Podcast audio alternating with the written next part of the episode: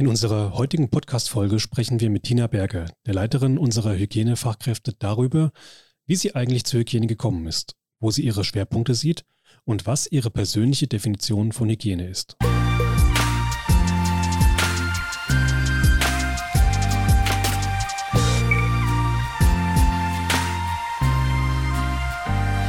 Ja, Tina, herzlich willkommen bei uns im Podcast. Ich freue mich sehr, dass du da bist. Ja, vielen Dank, Konstanze. Freue mich auch, hier sein zu dürfen. Wir haben uns ja in der letzten Zeit öfter hier gesehen, bei uns hier auf dem Gang, weil wir jetzt näher aneinander arbeiten als vorher. Und ich freue mich, dass wir heute mal miteinander sprechen können über das Thema Hygiene. Ich freue mich auch. ja, das Thema Hygiene nicht erst jetzt, aber spätestens seit Corona kennt jeder die Notwendigkeit, sich mit Hygiene zu beschäftigen.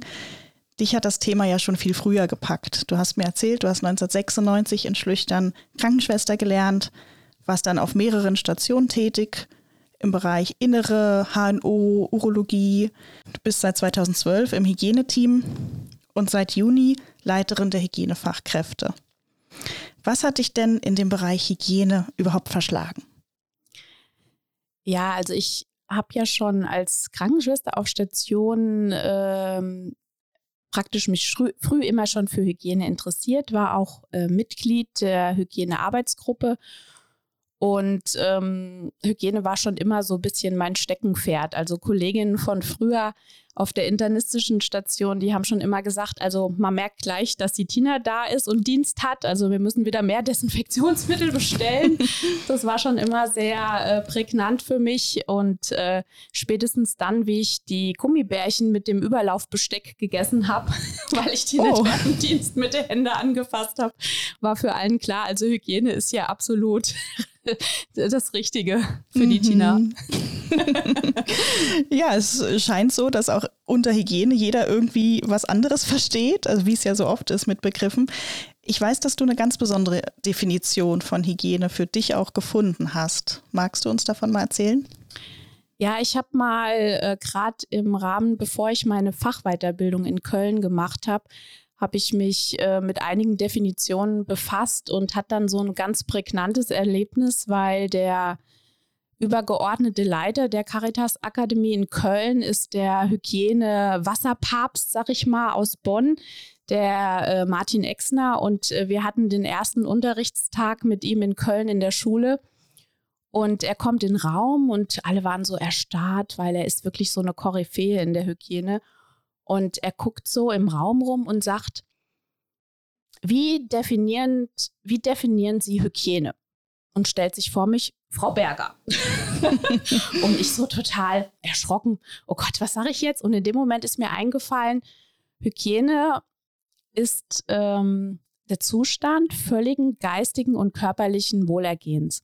Das ist dir einfach und, mal so eingefallen. Und das ist mir so eingefallen, weil ich das gelesen hatte und äh, im Raum eine Stille. Und dann war es auch so witzig, weil äh, wir haben praktisch so eine, so eine Gruppierung in Köln gehabt. Wir waren so fünf Mädels, die äh, wir jetzt immer noch sehr verschweißt sind und uns auch äh, regelmäßig treffen. Und die haben dann nachher gesagt, die haben dann so gesagt, wow, die hat was drauf, an die müssen wir uns halten. mhm. Aber seitdem war dann irgendwie so, eine, so, eine, äh, so ein Band zwischen dem Professor Exner und mir und das hat sich auch die ganze Zeit dann so gehalten. Also irgendwie war mir uns irgendwie dann total sympathisch. Und diese Definition, also der Zustand völligen Wohlergehens, ist das auch was, was dich hier im, in deiner Arbeit begleitet? Hygiene ist ja präventiv und im Prinzip verkaufen wir ja Unsichtbares. Und ähm, im Rahmen von, wo kann ich irgendeine Tätigkeit sparen oder wo kann ich irgendwie was weglassen, was mich vielleicht zeitlich nach vorne bringt, wird ja schon auch immer mal gerne die Händedesinfektion genannt oder wird, sage ich mal, gerne vergessen oder vielleicht mal auch mal nicht gemacht, weil es kann ja keiner so direkt sehen, ob ich jetzt die Hände desinfiziert habe oder nicht. Ne? Wenn ich dem Patienten das Essen nicht hingestellt habe, sagt er gleich, hallo, mein Essen fehlt, aber bevor ich, äh, sage ich mal, irgendeine Tätigkeit äh, ausübe und habe meine Hände des nicht desinfiziert, kann man per se nicht gleich nachweisen. Und das ist halt ähm, ja schon ein bisschen ähm, eine Aufgabe, das so zu vermitteln, dass es wirklich präventiv, also dass man was macht, um was anderes zu verhindern. Ne? Und das hat mich äh, schon sehr ähm, geprägt, weil ich auch einen ganzheitlichen Ansatz habe. Also für mich ist der Mensch mit seinem Körper, seine, seinem Geist und seiner Seele als Gesamtkonstrukt, wo sich alles miteinander bedingt. Und ähm, dazu gehört halt auch das Präventive, das Vorbeugende und das auch sich mitteilen können. Und ähm, das vereint schon irgendwo auch ein bisschen mit der Hy Hygiene. Es gibt ja auch diesen Begriff Psychohygiene. Und im Prinzip ist das ähm, alles miteinander äh, verzahnt und äh, ist sehr spannend im Prinzip auch zu wissen, dass man nicht nur, wenn man jetzt Schmerzen am Bein hat oder Schmerzen im Rücken, dass man vielleicht irgendwie äh, sich verhoben hat oder sonst irgendwie, sondern vielleicht ist es auch wichtig, dass man sehr viel seelischen Ballast mit sich rumschleppt, der irgendwie auch einen Kanal braucht, um irgendwo abgearbeitet zu werden. Und das ist in der heutigen Zeit, wo wir doch so technisiert sind und äh, ja auch so funktionieren müssen als Mensch, ist das äh, ein Thema, was mich persönlich auch sehr beschäftigt und ähm, wo ich sage, es gibt so viele Möglichkeiten, sich auch so seine Seele frei zu reden oder frei äh, zu gestalten, dass man dann letztendlich auch an der Arbeit viel besser und leistungsfähiger ist. Also diese ganzen äh, Inhalte zusammen sind wichtig und Hygiene ist da für mich ein ganz großer Baustein. Mhm. Also es wird auf jeden Fall deutlich, dass dir das große Ganze wichtig ist, dass du wirklich ganzheitlich auf deine Tätigkeit und auf die Menschen um dich herum schaust. Ihr seid ja aktuell vier Hygienefachkräfte. Was ist dir im Team wichtig, auch was Führung angeht, deine neue Rolle jetzt? Ähm, also ich komme ja praktisch aus immer diesem Teamarbeiten und ähm, finde es auch sehr wichtig, weil wir sind ja alle so unterschiedlich und wir sind alle so individuell und auch so speziell. Und es ist ganz wichtig, dass im Team jeder seine Stärken gut leben kann. Ne? Also die Stärken müssen gefördert werden und die Schwächen, die müssen andere kompensieren. Also ich sag mal so, ähm, eine gute Leitung, finde ich, erkennt auch die Stärken meiner Mitarbeiter und fördert die auch. Und im gleichen Umkehrschluss versucht man die Schwächen irgendwo zu kompensieren. Und somit, glaube ich, hat man ein sehr effektives äh, Arbeiten. Und jeder, äh, jedem seine Stimme muss auch gehört werden. Also das ist mir sehr wichtig, dass auch jeder, klar, natürlich, es gibt Regeln und es gibt Vorgaben, aber es gibt, wie gesagt, so individuelle Individuen wir sind. So hat jeder halt auch seine eigene Herangehensweise und es ist sehr toll, die ähm, anzuhören und dann erstmal zu gucken, ah, und dann, oh ja, der sieht es ja wirklich so. Ja, das ist auch ein Ansatz. Ne? Was können wir daraus machen? Und das äh, ist für mich sehr wichtig. Mhm. Wenn man deinen Werdegang anschaut, warst du ja bisher vor allem, nicht nur, aber vor allem in Schlüchtern tätig. Jetzt bist du vor allem hier in Gelnhausen. Wie fühlt sich dieser Wechsel für dich an? War das erstmal ungewohnt? Hast du dich gefreut? Was waren für Emotionen und für Gedanken in deinem Kopf? Also ich wohne ja in Wittgenborn, das ist ein Ortsteil von Wächtersbach und es war eigentlich für die meisten immer schon eher ungewöhnlich, warum ich in Schlüchtern arbeite. Das hat aber eine Vorgeschichte. Ich habe damals 95 ein sehr langes Praktikum in Bad Sohnenseil-Münster, hat ja auch mal zu uns gehört sozusagen, ne, in dem äh, mhm. Klinikum gearbeitet und habe da praktisch auf der Gyn-Abteilung, weil ich wollte ursprünglich Hebamme werden. Und die äh, Schwester Carmen damals, die Stationsleitung, die hat dann gesagt, mach doch erstmal Krankenschwester, da eignest du dich auch toll dafür und kannst dann immer noch weitergehen zur Hebamme. Und die Carmen hatte halt so einen Draht nach Schlüchtern, ne? Und der Herr Ommert hat dann mehr oder weniger damals äh, dafür gesorgt, dass ich noch so in diesen Kurs reingerutscht bin, der dann Anfang 96 losging. Und dann bin ich irgendwie immer in Schlüchtern hängen geblieben. Und das war auch schön. Ich habe mich auch sehr wohl gefühlt in Schlüchtern. Und ich muss aber auch gleichzeitig sagen, seitdem ich dann äh, in der Hygiene äh, war, war ich auch immer ab und zu mal hier. Und es hat mir hier auch immer gut gefallen. Also von daher muss ich sagen, bin ich äh, da auch flexibel und fühle mich jetzt aber in Gelnhausen auch sehr wohl. Hm. Und wirst ja sicherlich den Kontakt nach Schlüchtern auch nicht ja, verlieren. Absolut, absolut. ja, schön.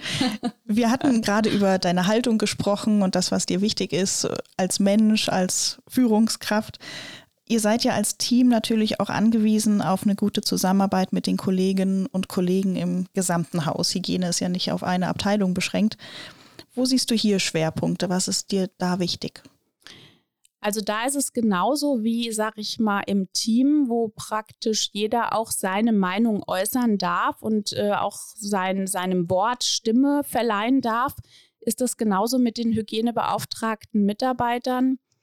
Die sind im Prinzip unsere Multiplikatoren. Also wenn man so Vier-Augen-Prinzip, Sechs-Augen-Prinzip und immer mehr sehen auch mehr, da ist es genauso, dass äh, in den unterschiedlichen Bereichen die Hygienebeauftragte ja auch einen Blick auf die Dinge haben und auch manchmal Prozesse, die vielleicht nicht so gut laufen oder wo es im Prinzip noch Verbesserungspotenzial gibt, dass sie das an uns rantragen, wir das gemeinsam im Team entscheiden und dann sagen, ja, ihr habt recht, sollte man vielleicht eher so machen. Und da ist es genauso, das sollte auch kein, äh, keine diktatorische Vorgabe von uns sein, das muss jetzt so und so gemacht werden, sondern auch äh, die Menschen da vor Ort haben ja über ihre lange Praxis auf Station gute Erfahrungswerte und können da auch ihren wirklich wichtigen Input geben, um, um dass wir auch nochmal ähm, intern dann verschiedene Dinge gemeinsam besprechen und zu, zu, einem, zu einer besseren Lösung führen. Ich kann mir vorstellen, da ist gerade aktuell sehr, sehr viel zu besprechen, ja. sehr viel zu planen, auch durch Corona immer wieder Anpassungen vorzunehmen und so weiter. Wie machst du das? Wie gehst du mit den Herausforderungen um? Woraus ziehst du Kraft für deine Arbeit? Das wäre jetzt noch so meine abschließende Frage. Also ich habe ähm, mir vor langem mal einen Satz sehr zu eigen gemacht und der, ähm, ich muss jetzt gucken, dass ich ihn so richtig hinkriege. Also ähm, der besagt, äh, lasse nie zu, dass ein Mensch, der mit dir in Kontakt getreten ist, nicht nachher glücklicher und erfüllter aus diesem Gespräch rausgeht wie vorher. Und ähm, Empathie und ähm, Wertschätzung, das sind so zwei ganz prägnante Worte für mich, wo ich sage, ähm, jeder hat Gehör verdient, jeder hat Wertschätzung verdient und jeder hat es verdient, ähm, ähm, ja, auch weitergebracht zu werden. Und deshalb ist mir auch das persönliche Gespräch immer sehr wichtig und ähm, das lasse ich auch zu. Und da bin ich halt eher dann mal so, dass ich da äh, auch mal wirklich die Zeit in dem Moment vergesse und dann gucken muss, oh, ich hatte ja einen Termin, das war so irgendwie mit unserem 13 Uhr Termin, ups, ist schon sieben nach eins. Aber ähm, das ist dann auch so in so einem Moment, wo ich mich auf jemand einlasse und da auch Hilfestellung leisten kann, vergesse ich auch mal gern die Zeit, weil ich dann wirklich im Hier und Jetzt bin und mir dieser Augenblick und dieser Mensch besonders wichtig ist. Das klingt sehr schön. Ich kann dem gar nichts hinzufügen.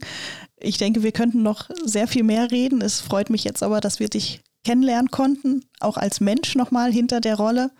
Und es hat mir sehr viel Spaß gemacht, mit dir zu sprechen. Dankeschön, Tina. Vielen Dank. Danke.